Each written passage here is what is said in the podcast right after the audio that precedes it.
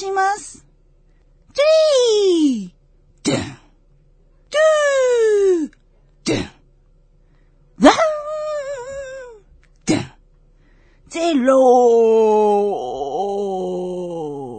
はい。皆さんこんばんは。こんばんは。今週もやってまいりました夜のツタンカーメン75億光年に一人の逸材桜庭つゆきと、ギャオでございます。今週もどうぞよろしくお願いよします。ろしくお願いします。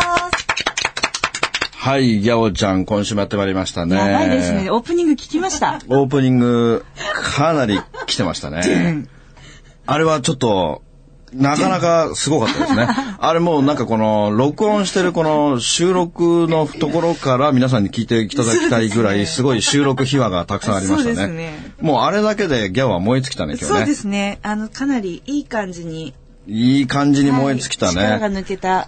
あれはね、ちょっと皆さんぜひね、今聞いてびっくりしたよ。びっくりしたよ？びっくりしたよ。あれ 絶対皆さん超びっくりしてますよ、あれ。はい。あの、そんなギャオも愛してください。ねえ、はいもうギャオが恥ずかしくて恥ずかしくて、もう涙を流しながらやってたね。大変でしたね。大変だったね。まあでも、あの、これあれもう毎月毎月変えるってさ、なんか、毎月変な試練でね、まあやったらいいんじゃないのかなと思うんだけど、あれでもほんとさ、はい。なんかもう、ギャオのリアル八つ墓村っぷりが半端なかった。いや、ちもうとにかくプロデューサーのうん演技指導が厳しくて。厳しかったね。もうスパルタが半端なかったね。半端ないんですよ。スパルタ感半端なかったね。プロデューサーみたいにできないんで、はい。まあもう特にあの頑張りましょう。はい。特にゼロのとこに注目してもらいたいよね。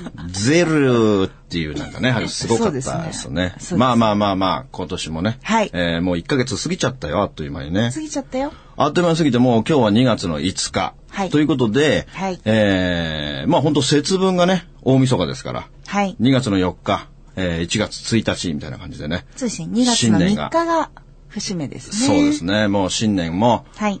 明けてですね。はいまあ1ヶ月も経って、おそらく皆さんね、正月を迎えた時は、はいすごい強い気持ちを持ってね、今年こそは、これをやるぞ、うん。何を成し遂げるぞ、やり遂げるぞと思っていたけれども、はい。1ヶ月経って、はい。もうすっかりそんな気持ちもなくなってしまい、はい。通常通りの、えーなんか気持ちでいるんじゃないのかなと思うんですけども、はい。ここでね、また気持ち新たに、うん。ぜひ、まだ11ヶ月残ってるからね、そうですね。なんとか、えーうまいことね、人生が好転していくようにやっていただきたいなと思うんですけども、はい先週ね、はい。あのーレンタルビデオの話をしましたじゃないですか。はい。あれがなかなか、ブラックっぷりが半端なかったでし、ょ？悪い先悪い、悪い、悪い社長が半端なかったでしょ？でも僕ね、喋っもうほら、喋りたかったけども、喋、ってない部分があるから、ちょっとその補足をしていきたいんだけども、はい。まあ、あの、先週聞いてない方はぜひ、ポッドキャストでですね、まあ、今週、今ここで区切って、一はい。回停止ボタンを押して、先週を聞いてから聞いていただくと、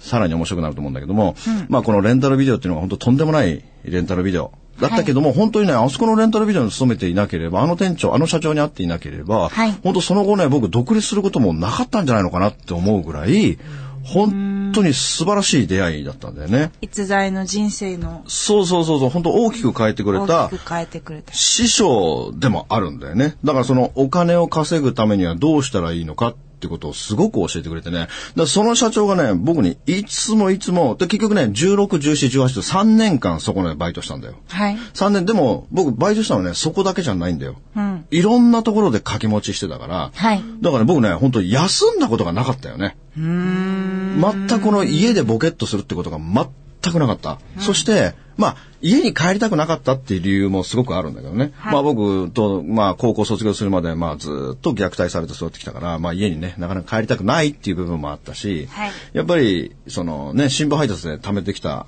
あーもう何百万っていうお金ありましたけども、はいあれも全部僕のところに入ってくることなく、うーなくなってしまったのでね。だからそれを早く取り戻したいっていう一心もあって、とにかく一生懸命働いていたんだよね。はいで、その16で、あーまあ出会ったの15歳だね。まあ強烈ですよねうん15歳の春だから、15歳の4月にその社長と出会ってるわけだから、うん。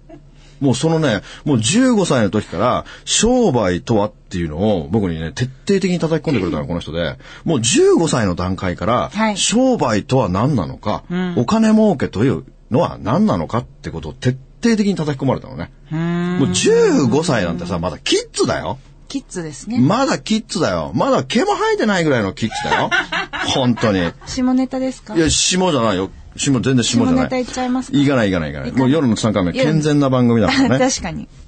で、とにかく、お前、その社長がね、俺にいつも言ってたことが2つだけあってね。はいとにかく、儲けるっていう漢字をお前書けるかって言われたわけですよ。うん。お金を儲けるの儲ける。うん。書けませんよ、15歳。人弁にい、や、15歳僕漢字苦手だったですよ。あの、読むことはできるけど書くことはできないタイプね。だから、そう、お金を儲けるっていうのは、ギャオさんそれもはや間違ってますよ。あ、間違えちゃった。全然違いますよ。そう、なんか信じて謝るってなんですか、それ。信じて謝っちゃってるじゃないですか。違う。にはい儲けるという信じるものですよ。信じる？はい。信じるものと書いてあ、ものです。信じるもの。信じるものが、もう、まあ、その信じるものと書いて、儲けるですよ。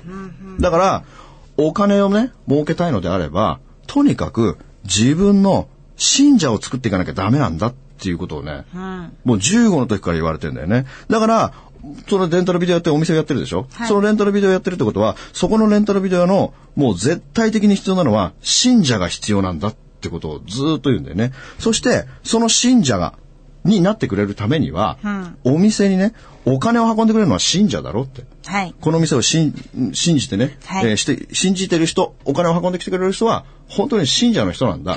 そして、その信者っていうのは、あの、信者を作るためにはどうしたらいいのかっていうと、そこに行けば必ず何かあるという期待感を作っていくことなんだってことを、ワクワクする。そうそう、今で言えばワクワクだよね。だからそこに行けば必ず自分の期待度を上回る何かがあるんだってことに命をかけるってことなんだよね。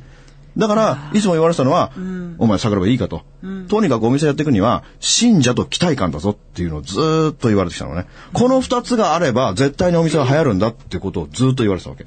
もう信者を作って、期待感を出すんだぞっていうのをずっと言われてたから、えー、まあ、ね、そこのレンタルビデオは本当ブラックだからさ。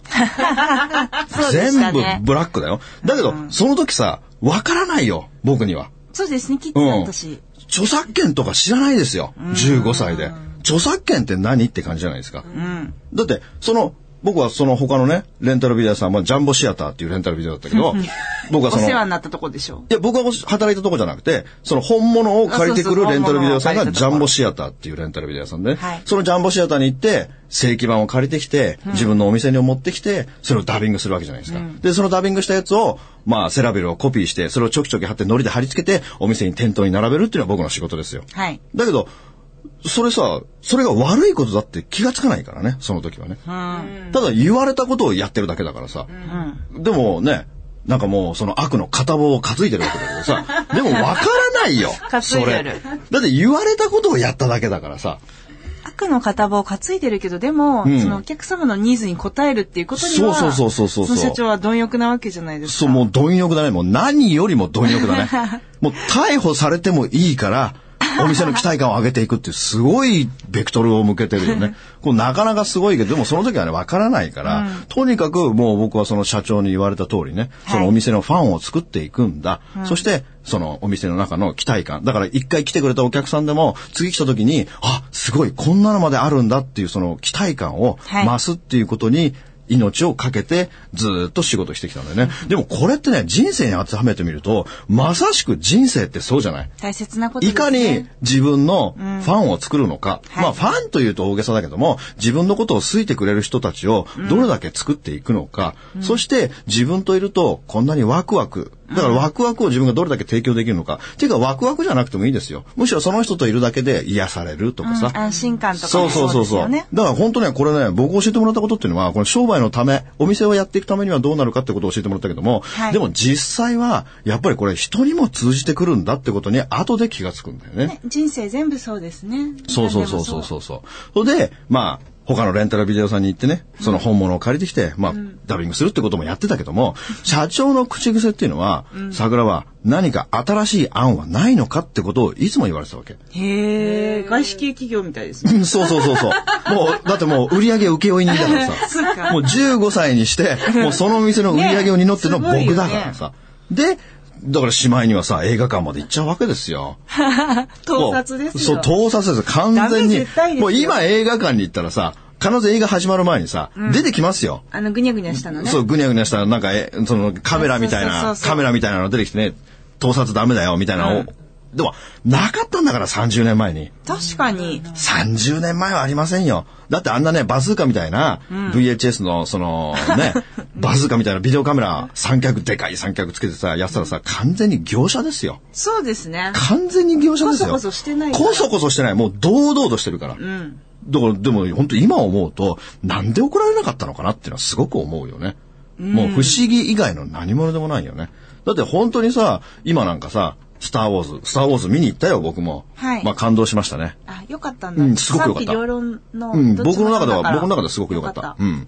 だからさ、あのスターウォーズが、今もう、ツタヤに行ったら、もうすでにそれがレンタルしてるっていう、もう、ありえない話ですよ。でもそれがあるからこそ、お客さんのさ、期待感を上回ってるじゃないですか。うん。びっくりするよ、お客さん。超びっくりするでしょだから、いつもいつも社長に言われてたのは、桜なんか考えろって。お客さんの期待値を上回る何かを考えろって。あと、信者を増やせって。お前信者増やしてんのかっていうことをいつも言われてたから、いつもいつも、でもさ、なかなか自分で思いつかないんですよ。そんな15歳で。んで、そんな時に、ある時、社長がこんなこと言い出したんだよ。うん。いつも、だって僕はさ、そのレンタルビデオの店長に言われてたのは、はいお前必ず蔵前国技館の一番前に座らせてやるってずーっと言われてたけど、プロレスでしたいあ、プロレスね。そう、僕プロレス大好きだったから、まあ今でもね、プロレス命だけども、はい。とにかく、えー、プロレス連れてってやるっていうのは言ってたけども、全然連れてってくんないんですよ。一生懸命働けど、全然連れてってくれないでしょ全然これ連れてってくんないから、いつ連れてってくんなかくれんのかなって思いながら、でもなかなか言えないよ。うん。で、だって、あの、社長怖いんだもん、ちょっと。いや、ギラギラしてそうもうギラギラしてるね。んまあ、すごい、もう、もうね、本当にね、ギンギラギンにさりげなくじゃないよ。さりげなくあれ全然さりげなくない。さりげなくないそううん。もう、ギラギラザギラギラって感じだから、なかなかそのものを申せないよ。だから、言えなかったけれども、いつ心の中では、蔵前国技館の一番前いつ連れてくれるのかな、それは自分が頑張ってれば連れてくれるのかなとか思いながら、月日が経っていった時に、なんと、なんとなんと、社長が、はい。大阪の大阪府立体育館っていう大きな体育館があるんですよ。はい。この大きな体育館のはい。バスのん高速チケット、深夜バスあるでしょ？大阪までの、はいはい深夜バスのチケットを僕にくれたんだよ。うーん。桜は、お前ちょっと大阪に行ってこいって言われたの。うん。え？大阪ですか？うん。知ったことないっすよ、大阪。みたいな。うん。ええー、みたいな感じで。えな、な、何するんですか？って言ったら、ん明日、大阪府立体育館で、大きな試合があるんだ。うん。僕も信者だからもちろん知ってますよ。うん。いや、知ってますよ、明日。うん。明日すごい大きな試合ありますよ、みたいな感じで。タイトルマッチみたいそうそうそうそうそう、タイトルマッチがあるから、お前ちょっと行ってこいっていうの。いいんですか、社長って。な。うん。もうチケットも取っといたからって言って、マジっすかって見たら、本当に大阪府立体育館のチケットなんだよ。へえ。いや、社長、本当にありがとうございますって。でも、お前、一番後ろだよって言われたの。で、席は一番後ろなんですよ。でも、うち、まだみ初めてのプロレス体験だから、もう後ろだろうが立ち見だろうが何でもいいですよ。何でもいいから、いやもう本当に今まで頑張ってきてよかったと。社長、本当にありがとうございます。本当にありがとうございますって言ったら、でも桜は、いいか、全部撮影してこいよって言われたの。うわプロレスっていうのは、実は、その当時は金曜夜8時10ちゃんでやってましたよ。1時間枠でね。だけども、実はプロレスの試合っていうのは、前座っていうのがあるんだよ。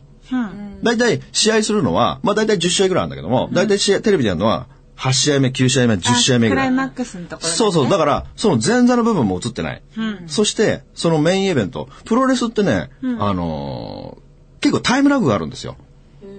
結局今日休み時間とかじゃなくて。今日、試合があるとしても、はい。必ず次の金曜日に放映されるわけじゃないんですよ。タイムラグがあって、その次の週になる時もあるわけですよ。だからファンとしては、試合を見るのが、最長2週間ぐらいかかる時もあるんですよ。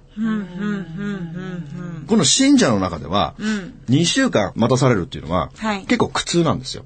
うん、楽しみにしてる方は、ね。超楽しみにしてるから、だから、桜は、今度の試合、メインイベント、うんそれ、ちょっと誰と誰とちょっと忘れちゃったんだけど、その猪木対ね、誰々で、その IWGP ヘビー級選手権。で、それ、テレビでやるのは2週間後だと。もう信者の人は2週間待てない。お前は待てないだろ？うん絶対待てないです、僕。だろ？だか かわいいら、とにかく、お前それ取ってこいと。第一試合からメインイベントまで全部取ってこいって。うん。で、それを見たら、夜行バスですぐに帰ってこい。って言われて、でも、プロレス見れるから何でもいいんですよ。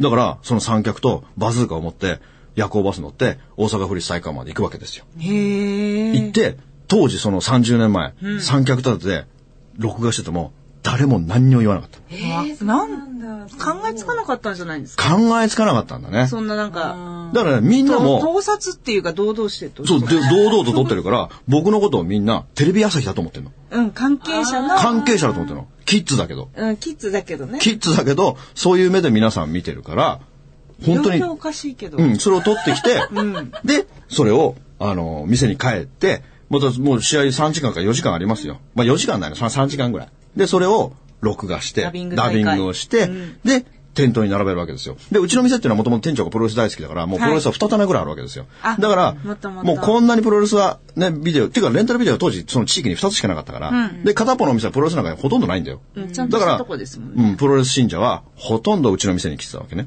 いや、それはファンになりますよ。そうそうそう。そしたら、んプロレス信者の人が、んびっくりするわけですよ。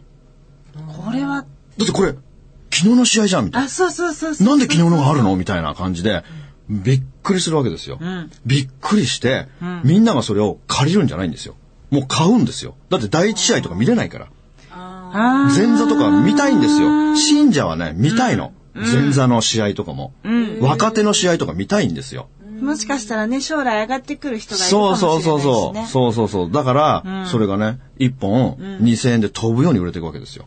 すごい。すごい売れましたよ笑いが。止まらない。で、結局、プロレス信者の友達はプロレス信者しかいないわけですよ。ああ、うん。だから、口コミでどんどん広がるわけですよ。すごい。口コミでどんどん広がっていって、プロレス信者がもう大量にお店に来るわけになる、来ることになるわけですよ。でも僕はまた社長に怒られるわけですよ。お前なって。はい。なんで、わざわざ、はい。大阪まで行って、はいプロレス見てきて、はい。なんでポスターを剥がしてこないんだってことをすごく怒られたわあけですよ。そうだ。言われてましたよね。そうそうそう、先週も言ったと思うけども。映画見た時は。そう、映画のポスターも入り口に貼るように、うんその新日本プロレスのポスターを剥がしてきて、レンタルビデオの店頭に貼るだろ、普通と。うん。そしたら、お客さんとの前を通ってるお客さんも、マジでと言って入ってくる人もたくさんいるだろうと。だから、次の試合、必ず、だから僕それからね、もう毎月行くようになったね、プロレスに。後ろの席だけれども。後ろの、だからもう後楽園ホールだろうね。あのーもう両国国技館とかもいつも行ってましたよ。嬉しかったんですか、でも。う、嬉しかったですよ見に行けるから。嬉しかったよ。で、三脚立ててさ、あの、取ってくるでしょ？でそう、そんなことをね、毎月毎月毎月毎月やってるでしょ、で、もう、もう、もう途中からさ、ポスター剥がしてきて、もう、だからもう、ひ何月何日何時何分、新日本プロレス入荷しましたみたいなの書くわけさ。そうすると、もうお客さんが、まあ、すごいですよ。うん。で、東京都内の試合だとさ、僕夜中帰ってくるでしょ、夜中帰ってきて、ダビングするでしょ、ダビングして、で、店頭に、だいたい、あのーもう夜中の2時か3時には並べられるんですよ。うん。そうすると、信者は夜中3時ぐらいに来るんだよ。もしかしたら、今日も置いてるかもって。いやいや、もう言ってある。あ告知してあるから。かもう告知、ポスターにも告知してあるからもう。だから両国国技館の試合は、何月何日何時何分に入荷しますって。だから信者の人はそのダビングするのを待ってるわけ。これマーケティングの話ですよ。そうよ。いや、ほ違う違う違う。なんていうの？いや、本当にそうですよ。本当にそうでん本当にそうですよ。だから作っといて予告して、そうそうそうそう。で、だだって私とかもやってますもん。だからそれすをもうごい金かけて30年前から教えてくれたんですよ。本当本当、うんすごい、そういうの学びに行ってる人も多いじゃないですか。そうそうそうそうそう。だから、ねあの人はもう30年前にそんな最先端を言ってたんですよ。すごい。で、すごいですよ。本当にね、もう大体、まあ夜中の、まあ3時ぐらいにはダビング終わりますよ。それで3時ぐらいになったら、並べられるでしょ、で、その時に、もうお客さんとか24時間営業になっちゃってるからさ、うん。お客さん来るわけですよ。来てもうみんな、ありがとうとか言いながら買っていくわけですよ。そんな時にね、やっぱり、どんどん口コミで噂が広がっていくわけですよ。はい。広がっていった時に、はいもう、すんごい遠いとこから来るようになったの。お客さんが、口コミで。もう電車乗って2時間3時間平気でうん。来るようになるわけですよ。だってそんなね、そのビッグマッチってすぐ放映になったらいいけど、本当に2週間先とかってさ、もう信者は待てない。で、信者が一番の理想は試合結果を知らずに見ることなんだよ。そうなんですよね。そうそうそう。ここが命なんですよ。スポーツの試合って、そう。そうなんですよ。。そうなんで生で見たいかって余計な情報がそう。入らずに見たいんですよね。そう。で、本当に大きな試合だと、ん次の日の新聞の一面とかに載っちゃうんだよ、東京スポーツとか。わかるわかる。もう東京それは仕事だもん。そう、だって東京スポーツの一面にさ、猪木激勝とか書かれてあると、うんうんうん。もう猪木が勝ったって分かっちゃうわけですよね。うん。だからそれは絶対避けたいんだよ。だから、その試合結果を知らずに、もう何にもわからないまま、そのビデオを見ると、もう感動の嵐だから、る本当にわかる2時間3時間かけて遠いとこから来るわけですよ。私もだっていますもんなんか一切情報を入れずに、うん。あのサッカー日本代表の試合を見たいから、お前ら喋るなみたいな子いますもん。いる、絶対いるの。もうどこにでも絶どこにでも対いるんですよ絶対いる。し気持ちわかります。そう、俺僕もよくわかるから、うんうんだ本当にその遠くから来てる時に、僕は社長に言うわけですよ。社長ね、もうちょっとこのビデオがすごい人気で、うん。もう本当夜中の3時でも、もうその、結局ほら、始発がなくなるから、あ、始発で、その、その終電をなくならないためにも、夜中の、その、終電で来て、はい。店の近くのファミレスで待ってて3時ぐらいになったらその店に来るっていう人がすごいたくさんいるの。で、あの僕は夜中のね、はいまあ大体後楽園ホールとかでももうはい11時ぐらいになるとお店に着くわけですよ。うんそうすると僕の話を聞きたくて、マニアの人たちが集まってくるようになったのね。桜庭くん、今日どうだったよ？今日どうだった？言っみたいな。てでも言わないでみたいなだからそれはもちろん試合結果は言わないけども、その僕とそのプロレス談義をしたいっていうことで、だから結局ほら、ダビングする間って、時間がありますよ、3時間ぐらいね。だからその間、その信者の方たちと、このプロレスの熱い話をするっていうのがすごく楽しかったんだよね。誰々と廊下ですれ違いましたとかね。あ、そうそうそうそう、佐々木健介、コロケンホールで佐々木健介の隣でおしっこしたんです、みたいな感じでね。そういうのがある、もう、もう超マニアックだけども、そういうのはあるんだよね。嬉しい、聞きたいですよね、ファンの人はだ。からそれを、僕ね、そのね、どっから来たんですかとか言うと、もうすごいさ、その茨城とかさ、栃木とかさ、新潟とか、すごい遠いとこから来てくれてるから、僕それ社長に言ったんですよ。社長これすごい遠いとこから来てる人がたくさんいて、うん。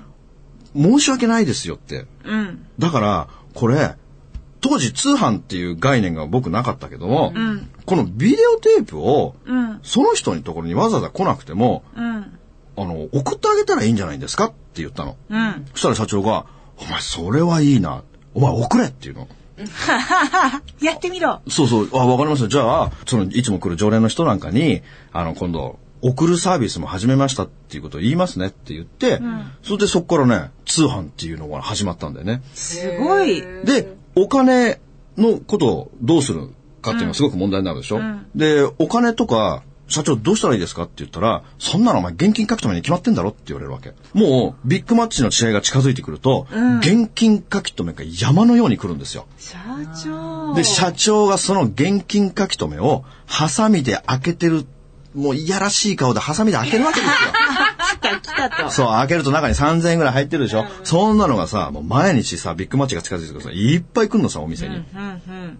で、いいな、羨ましいなと思いながら、で、その人たちの住所を書いて、ダビングして、梱包して、送るっていう作業をずっとやってたんだよ、ね。だよそうそうそうそう。だからね、それが本当に口コミで広がっていって、えー本当に注文がどんどんどんどん増えていったっていうね。本当に僕はね、はいあのー16歳から18歳まで 3, 3年間そこでお世話になったけども、だから社長にね、お前就職するなって言われたの。うちの会社に就職しろって言われたの。使い勝手もいいし。そうそう、使い勝手もいいし、ねそう、素直だし、だからお前は俺のとこにいろって。桜庭少年のファンもね。そうそう。だから、とにかくお前は俺のとこにいれば、んお金の稼ぎ方は全部俺が教えてやるから、お前俺のとこにいろって言われたけども、うん。当時15歳だったんですけど、どんどんどんどん大人になっていくでしょ、うん。で、途中から気がつくのよ。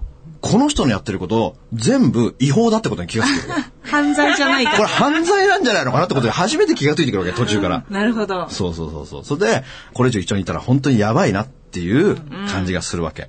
だから、もう社長すいません、僕ちょっとあの、やりたい仕事があるので、卒業したら辞めさせてくださいって言って、まあ卒業した時に辞めるわけなんだけども、僕を辞めたらね、そのレンタルビデオ屋、すぐに潰れた。